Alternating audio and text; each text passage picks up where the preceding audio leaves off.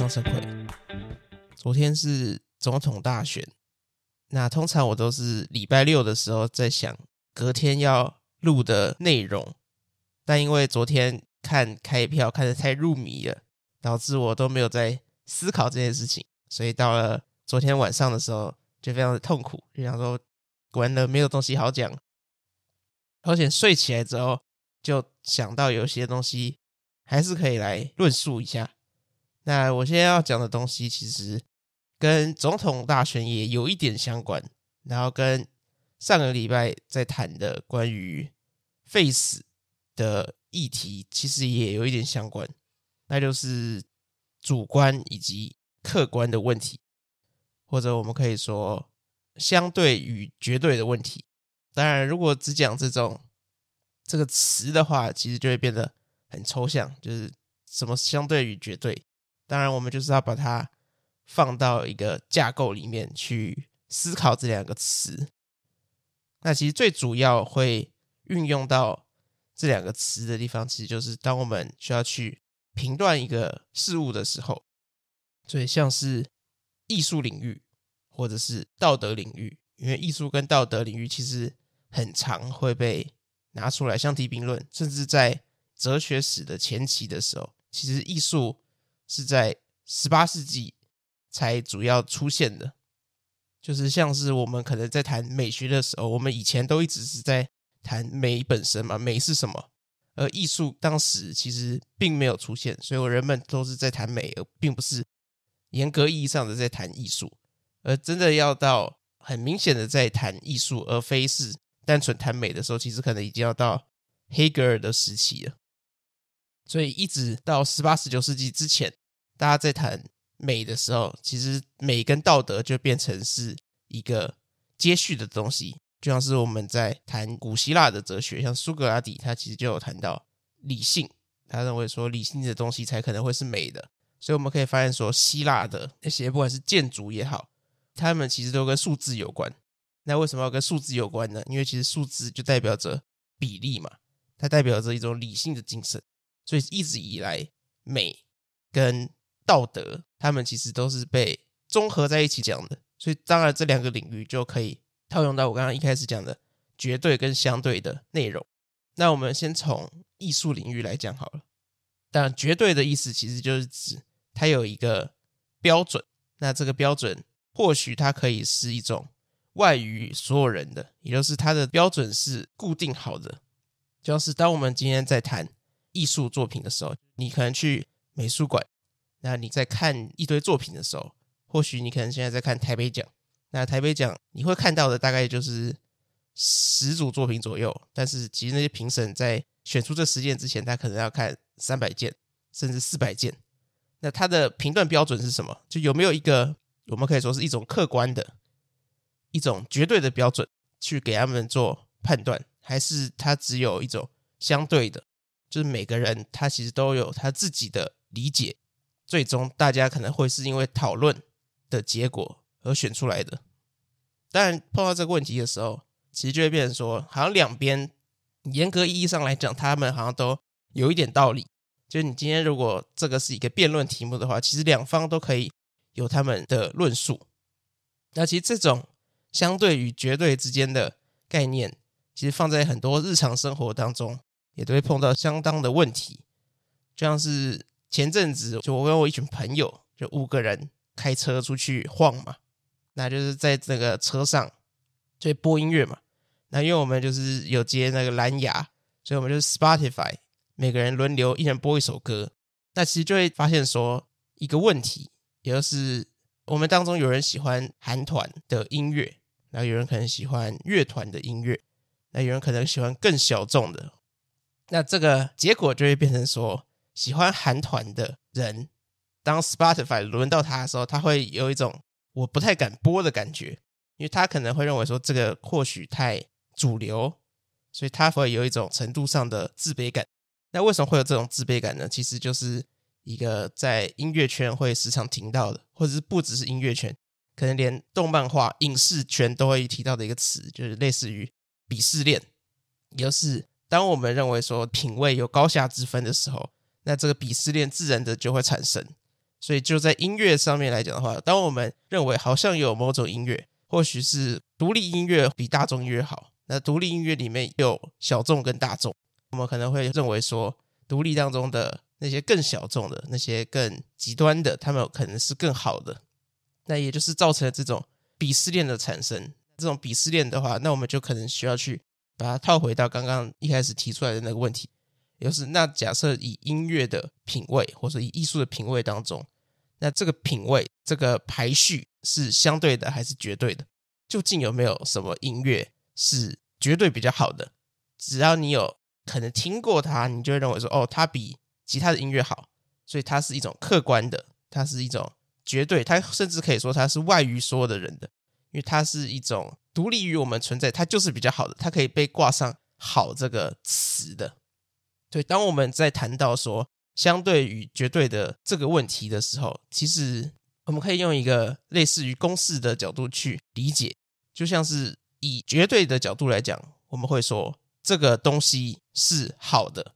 这个东西是坏的，这个东西是对的，这个东西是错的。像是假设我们刚刚讲到音乐嘛，我们会说。这个音乐是好的，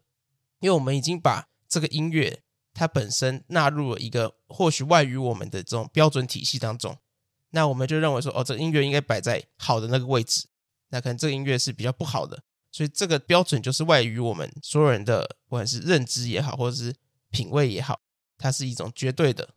那相对的标准，其实我们可以把它理解为，对 X 而言，这个东西是好的。或者说对 X 而言，这个东西是坏的，是对的，是错的。所以其实它在我们刚刚讲的这个对什么而言是好的，是坏的，前面加了一个对点点点而言，所以这个对点点点而言就会变成相对主义来说最重要的一个部分，因为它就是在强调说，其实并没有什么是绝对的，并没有什么东西是外在于我们的，而所有的东西其实都是。主观的都是要对任何不管是人也好，对一群群众也好，这个东西是对的。所以，当我们再回到音乐上面的话，我们可以说，当在听乐团的人，他们可能会觉得说，乐团的音乐比大众音乐好的时候，其实我们如果不是以绝对的角度来讲的话，我们就会说，对听团仔而言，乐团的音乐是比较好的。所以，当你加这个对听团仔而言的时候，其实他就把这个艺术的相对性给扩展开来了，所以其实我们发现说，包括后现代的精神，其实也是强调一种相对的。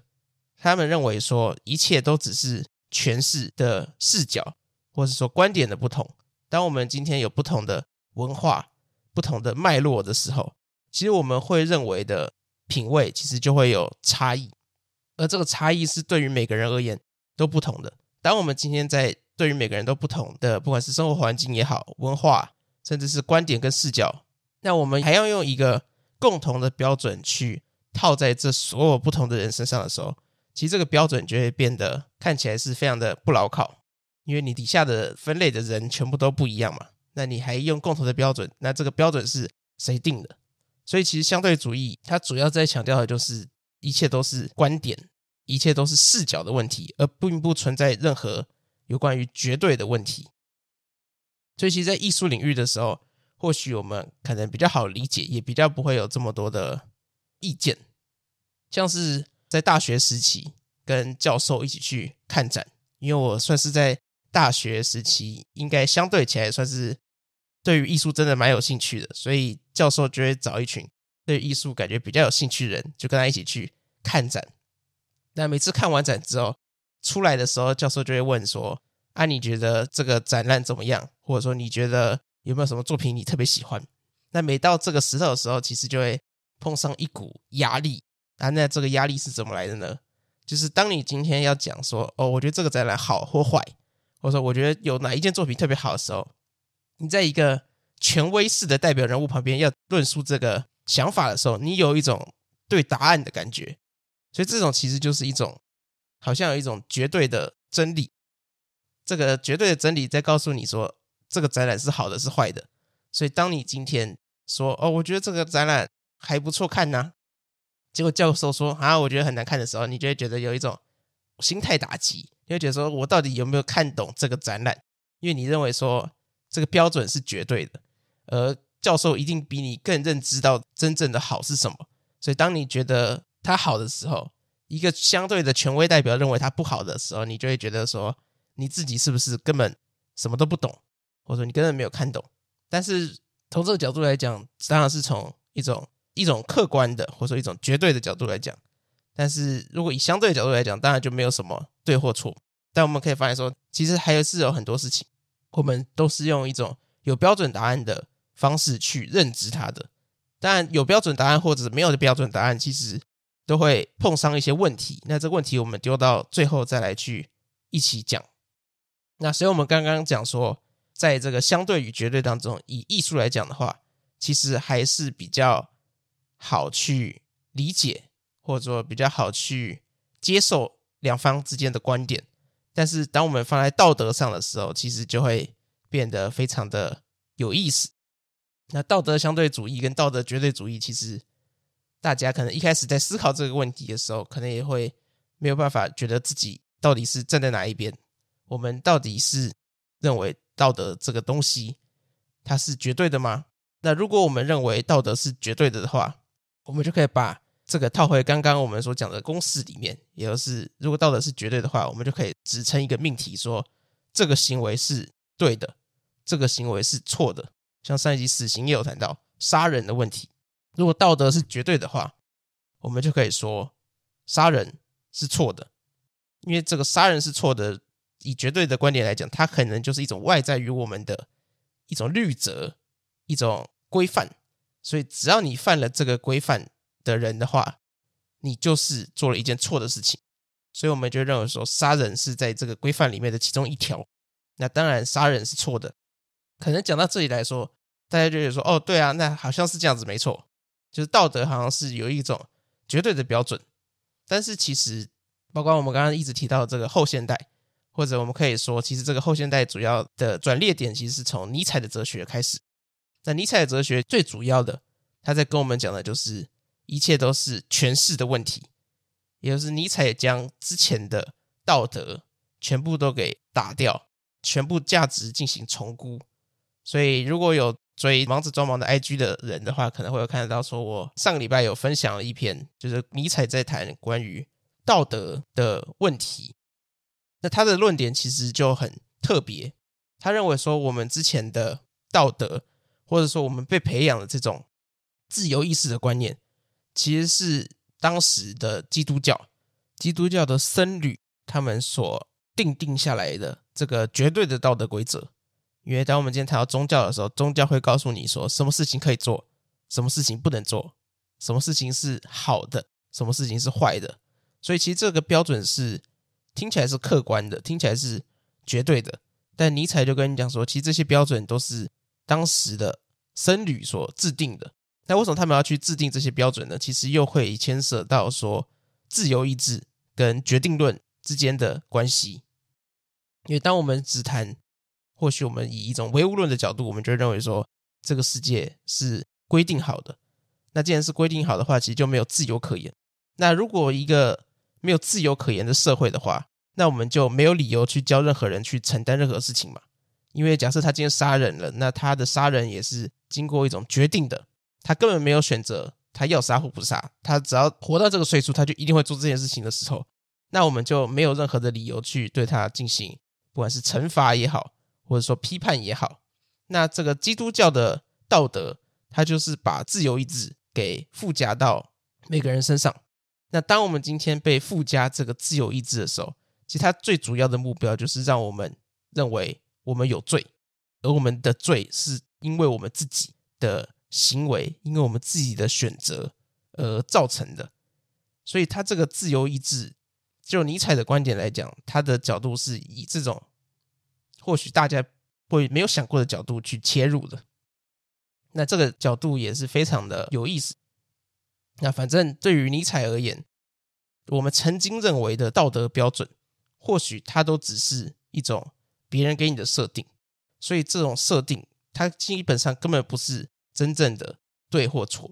没有人说之前设定的道德标准就一定是对的，所以我们不能说这个行为一定是对的，或者是这个行为一定是错的。所以尼采要做的事情就是把这个道德标准给全部重估。他想要找一种对于迈向超人的路、真正健康、真正积极的一种新的道德。而我们在谈到道德的时候，其实我们刚刚讲到说，道德相对主义的概念就是对于 X 而言，这个行为是错的。那我们可能说这个 X，它可能可以是什么呢？如果是我们说道德绝对主义套到这个观点的话，我们就会说，对于善而言，这个行为是善的。那这个听起来就很像废话嘛。但是其实这个废话是非常的有道理的。以哲学上面来讲，我们可以说这个命题是一种分析命题，因为它的后项其实是包含在它的前项里面。所以简单来讲，分析命题就是。讲了等于没有讲，因为它是废话，就像是 x 等于 x，那这个等式是百分之一百正确嘛？因为它讲了等于没有讲，它的后项是完全包含在前项里面。所以当我们说对善而言，这个行为是善的的时候，我们就认为说这个善是一种客观的，它好像是外在于我们所有人，它善本身就是善本身。所以当我们今天要去行善的时候，我们是要去找到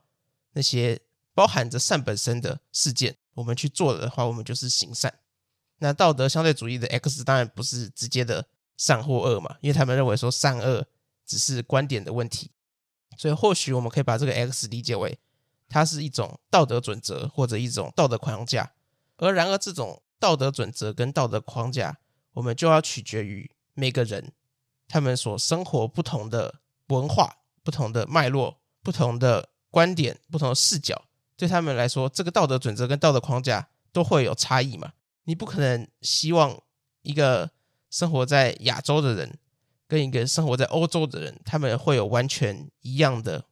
文化，他们会有完全一样的历史。那既然他们的文化跟历史都不一样，那他们要怎么样去产生一个一样的道德准则？这个其实就是非常直接可以理解的。所以，当我上一集谈到废死问题的时候，其实我有提到说。当我们去把一些犯的错直接的纳入一个绝对的领域，就是你犯了这些错，你就一定要去死刑的时候，其实我们可以在一个道德相对主义的角度去重新理解这个问题，就是是对什么而言，这个行为才需要去死刑。那可能对于欧洲国家而言，我们有提到说他们会这么强调人权，其实跟基督教的历史其实有一种绝对性的相关。但是我们的台湾。或者说台湾附近的这些国家，不管是中国、日本等等的，我们其实没有基督教的历史，所以对于我们而言，我们的判断标准应该会跟欧美国家会有绝对的差异。那既然有绝对的差异，那他们所提倡的东西，它真的是一个我们可以直接把它认定为是事实吗？或者说这个东西真的是好的，或这个东西真的是善的吗？它是可以放诸四海皆准的吗？还是它需要去依照我们国家的文化，依照我们国家的脉络，去重新的制定，或者说重新的去理解。所以，对于 X 而言，这个行为是错的。我们还是可以把它放到一些历史上很有名的哲学的一些主义，像是我们以功利主义来讲，其实在当代提到功利主义，大家都会认为说它是一个负面的名词。就好像我们会说，哦，你真的是一个功利主义者，就认为说，哦，你好像只在乎你自己的利益，你不在乎大众，你不在乎群体，所以功利主义者其实是被扭曲成当代的理解模式。那其实当时在功利主义这个词诞生的时候，是由一位哲学家，他的名字叫做边沁。那边沁的功利主义，它就是有一套道德准则，而这个道德准则，我们可以把它理解为。凡是能带给最多数人最大幸福的，它就是一件好事。那我们就可以从这个道德准则当中，我们乍听之下好像会觉得说，哎，好像蛮合理的啊。就像是我们以民主社会来讲，民主不就是欲求一个可以对于最大多数人带来最大幸福的事情吗？所以为什么我们会需要投票？因为投票就是告诉大家说，最大多数人。他们觉得什么东西是好的，那或许他就会对于大多数人来说是比较好的。当然，民主这件事情是需要去做教育的，因为我们不能相信每个人都是这么有理智的嘛。因为我们的民主并不是只让聪明的人投票嘛。如果我们只让聪明的人的投票的话，那就会造成很多的问题，或者我们可能根本不能说这到底是不是一个民主的制度。就像是以前的希腊，我们现在谈到一些民主也好，我们谈到一些辉煌的事迹的时候，我们就会回想到他们的城邦政治。我们会认为说，他们那个城邦政治是我们可以效仿的一个很好的目标。但是我们要知道说，很民主的制度就是害死了苏格拉底的元凶，因为苏格拉底是被他们的人民投票判处死刑的嘛。所以民主需要建立在每个人都拥有一种民主的素养。这个民主的思路养或许是一种自由主义式，也就是 MIL 的一种理解。那 MIL 其实就是刚刚我讲的边沁的功利主义的另外一个集大成。那我们先从边沁大概来讲一下。我们刚刚有提到说，他的观点是，凡是能带来最大多数幸福的，便是好事。那我们从希腊的角度来看的话，我们就认为说，这个事情是，或者说这个命题其实是值得怀疑的。举一个最常大家会提到的例子，也就是所谓的电车难题，就是今天有一台电车，它直直的开的时候，有五个人在这个直直的道路上面，这个电车只要直直的开过去的话，它就会把这五个人都撞死。那今天你有一个控制感，那你把这控制感拉下来之后，那个电车就会转弯。那转弯过去可能会撞到一个在那边进行施工的、进行维修的一个工人。那这时候你可以控制这个操纵感，那你会不会拉？以边沁的道德命题来讲，他会认为说，当然是最大多数的幸福是比较好的事情。所以，当我们套到上了这个公式的时候，那边沁当下一定会把这个摇杆拉下去，因为杀死一个人比杀死五个人可以带来更少的恶。但当我们今天陈述这个命题到如此的时候，其实大家就会产生了很多的疑问了，就诶，真的是这样吗？或者是大家可能就会有很多的挣扎。那我们可以先在这里询问一下自己，就是如果是你的话，你会怎么做？你会拉吗？还是你不会拉？而且常常我们都会把这个问题问得更极端，或者说加上更多的附加条件，就像是可能这五个人，这五个在轨道上面玩耍的人，他们都有相对起来比较好的家庭，那他们的家庭其实都很美满。唯一一个这个在施工的工人，他基本上是没有家庭的，他没有老婆，没有小孩，那他的爸爸妈妈可能也已经走掉了，所以他就是一个人。所以，当我们今天选择转弯把他撞死的时候，我们真的只会破坏他一个人的生命。但是，当我们今天选择不转弯，去直直的走，把那五个在轨道上面玩耍的人撞死的话，那五个人后面，他们每个人都有一个美满的家庭，而这个美满的家庭就会破碎嘛。所以，我们等于把那五个人撞死，那五个人的家庭这样子扩张出去，或许会变成一百个，一百个人会因为那五个人的死亡。呃，心痛，呃，难过。那这时候要不要转呢？所以，当我们加上越来越多附加条件的时候，这个问题就会变得越来越困难。所以，当我们今天去谈到边沁所说的命题的时候，凡大多数人最大的幸福便是好事的时候，其实我们就会碰上许多的道德难题。当然，边沁他的主张，其实我们并不能用这么简单的角度去理解。我们目前是用一种量化的角度，就是他好像只在乎数量，只要是最大多数人可以幸福的，那就一定会是比较好的事情。就像是今天有一个人，他长得很丑，那他只要一出门，每个人都会觉得很痛苦。那这时候他原则上来说就不应该出门，因为他不出门可以带给最大多数人最大的幸福。那如果他不出门的话，唯一一个不幸福的就只有他自己。那我们这样子两权比较之下，我们要。取其轻嘛，所以当然就是你不出门比较好。所以我们用这种角度去理解的话，就会发现说，这个命题其实是有一点漏洞的。那这个漏洞其实也在我们后续的我刚刚提到的 Mill 来说，他就把这个漏洞给弭平了。那他怎么做呢？我们刚刚有提到说，边沁的角度就是以一种量化的角度去思考道德，而 Mill 他就加上了质化，也就是他会认为说，我们的这种。幸福，或者我们可以直接把它理解为快乐。其实功利主义他们所想要提倡的就是，凡是越多人可以快乐的事情，那当然它就会是一个越好的事情。因为在边沁他的角度来说，他认为说人一生就是在追求快乐。那这一点可能大家也可以去思考一下，就是这件事情到底是不是？如果我们没有深入的思考，我们简单的这样子经过一下我们的脑海，我们就认为说好像是这样子没错。因为边沁将所有世界上的一切事情都分成快乐以及痛苦，那他发现所有人都是在追求快乐而逃避痛苦，所以他的主义，他所提出来的律则，其实就是希望说，只要能让越多人越快乐的事情，那他当然是好事，因为所有人都是追求快乐的。那这个快乐也是建立在它的量化基础之上。那密友其实就是把这个量化基础加上了值，就是现在不只是数量问题，它还有值的问题。也就是他认为说，快乐并不能只用数量来去理解，有些快乐是比另外一些快乐来得更高级的。那这样子我们就绕回去了，我们刚刚一开始的主题嘛，也就是相对与绝对之间的差异。所以对于密友来说，他认为说有些快乐比另一些快乐来的更高级。那我们要怎么去区分它呢？这个标准是哪里来的呢？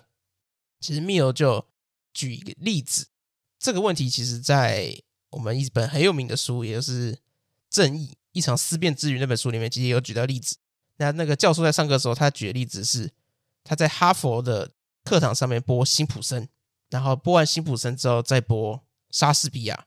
然后他就把这两个都播完之后，他就问底下哈佛的学生，他们认为哪一个是比较好的，或者是他们有提到说，如果你余生，就你今天可能到一个小岛上面，然后你就是剩下这两部片，你要带一部去，你可能接下来的一辈子都只能看其中一个，那你会看辛普森，还是你会看莎士比亚？那其实那些哈佛的学生，我不知道是他们太有素质还是怎样，或者是他们可能要演一下，他们要装一下，所以他们基本上大多数人都选择莎士比亚。他们给的理由就是因为说，辛普森其实你这样子一直看下去，你很快就会腻了，因为他的梗其实就是差不多嘛。但是莎士比亚他的文学它是有一定的深度的，所以他可以进入多次的反刍、多次的反思，他可以越看越深。所以它相对起来，它是一个比较好的作品。当然，这个问题也可以丢给大家去思考。就如果你去一到一个小岛上面，可能接下来的一辈子，那就是只有这两个选项给你选的话，你会如何选择？那我相信很多的人其实并不像是哈佛学生这么的有，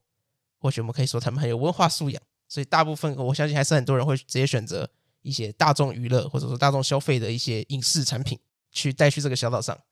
那这个好坏的标准是怎么出来的呢？莎士比亚跟辛普森到底哪一个是好的，哪一个是坏的？以我们的相对的观点，我们就认为说，这两者之间好像没有一个绝对的好坏，都只是喜好问题嘛。我们刚刚不是一直提到这个，但是密友认为不是，他认为说这两者之间是有好坏之差的。那他的理由是什么呢？他其实他给出的理由就是，他说，当我们今天有一个人，他两项都体验过的时候，他会选择一个比较好的，而他选择的那个就会是两者之间较佳的一个。所以，当今天有一个人，他可以深入的体验辛普森，又深入的体验莎士比亚的时候，他认为说，只要你两个都体验过，而且真正有体验到的，你就会选择那个比较好的。所以，大多数的人。如果两者都体验完之后，他会选择莎士比亚，因为莎士比亚会是一个比较好的作品。当然，这一点就可能又会造成更多人的质疑或者说疑问：就真的是这样吗？那其实这一点我们可能就要去放到更多的角度去理解，就像是当我们今天碰到两项不同的，或许我们可以再回到最一开始的，类似音乐，可能韩团的音乐跟乐团的音乐。那可能两边都有在听的人，就是或者两边都听过，他们大概都有基本上的了解的人，那他会选择什么？其实我们可以发现说，为什么会有这种大众跟小众的差别？那为什么小众很多人都会认为说他们的小众比大众来的更为优越？因为大众音乐，那他们大众它的定义就是每个人都听过嘛，所以其实你听小众音乐的时候，你还是会不小心听到大众音乐。那你听到大众音乐，你又听小众音乐，等于说你两个音乐的性质都已经有听过了。那当你两个都听过的时候，你就会相对起来，你会选择一个比较好的。这也是 Mill 的观点。所以当你两个音乐都品味过之后，你就会认为说，哦，乐团的还是比较好。可是那些听大众音乐的人，他们通常不太会去听小众音乐嘛。所以其实他就没有这种比较标准。所以当你要有一种比较标准的时候，其实你是要两项不同的，或者说更多项，不一定是要分成一种二分法。就它的涉猎范围是要一个很广的状态。而当他什么都有涉猎的时候，他其实就会选出一个相对起来比较好的答案。这也是 Mil 的角度，所以他认为说我们的愉悦，或者是说我们的这些品味，其实它是有好坏标准的。它的这个快乐有程度上的差异。有一种快乐是更丰沛的，它可能是充斥于我们的内心，而并不是仅保存于我们的表面的一种快乐的判别标准。所以，当我们今天把这个标准加到边沁的功利主义的角度之上的时候，我们就认为说，它好像带来了一种更完整的，或者说更好的一种道德律则。那其实扯到功利主义，就只是想要去回应到说，我们前面所提到的这个对 X 而言，这个行为是错的。所以功利主义就可以把这个 X 替代为对于这个道德准则，这个道德准则就是凡是能带来最大多数幸福的便是好事而言，这个行为是错的，因为这个行为并不能带给大多数人快乐，所以套回准则就会变成是这样子的角度。那举了这么多的例子，其实最终还是要回归到每个人而言，就是你认为说，不管是艺术也好，不管是品味也好。不管是道德也好，它最终到底是绝对的还是相对的？它是一个有客观标准的，还是它完全是一个主观的角度？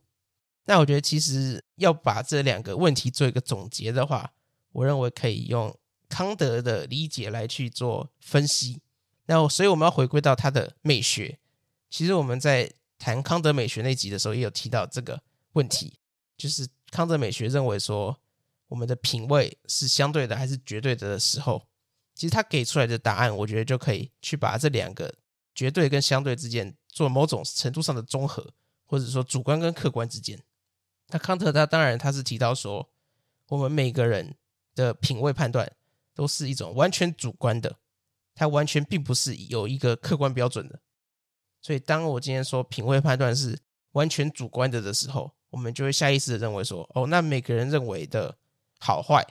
每个人认为的善恶，应该都会是不一样的，因为是绝对主观的嘛。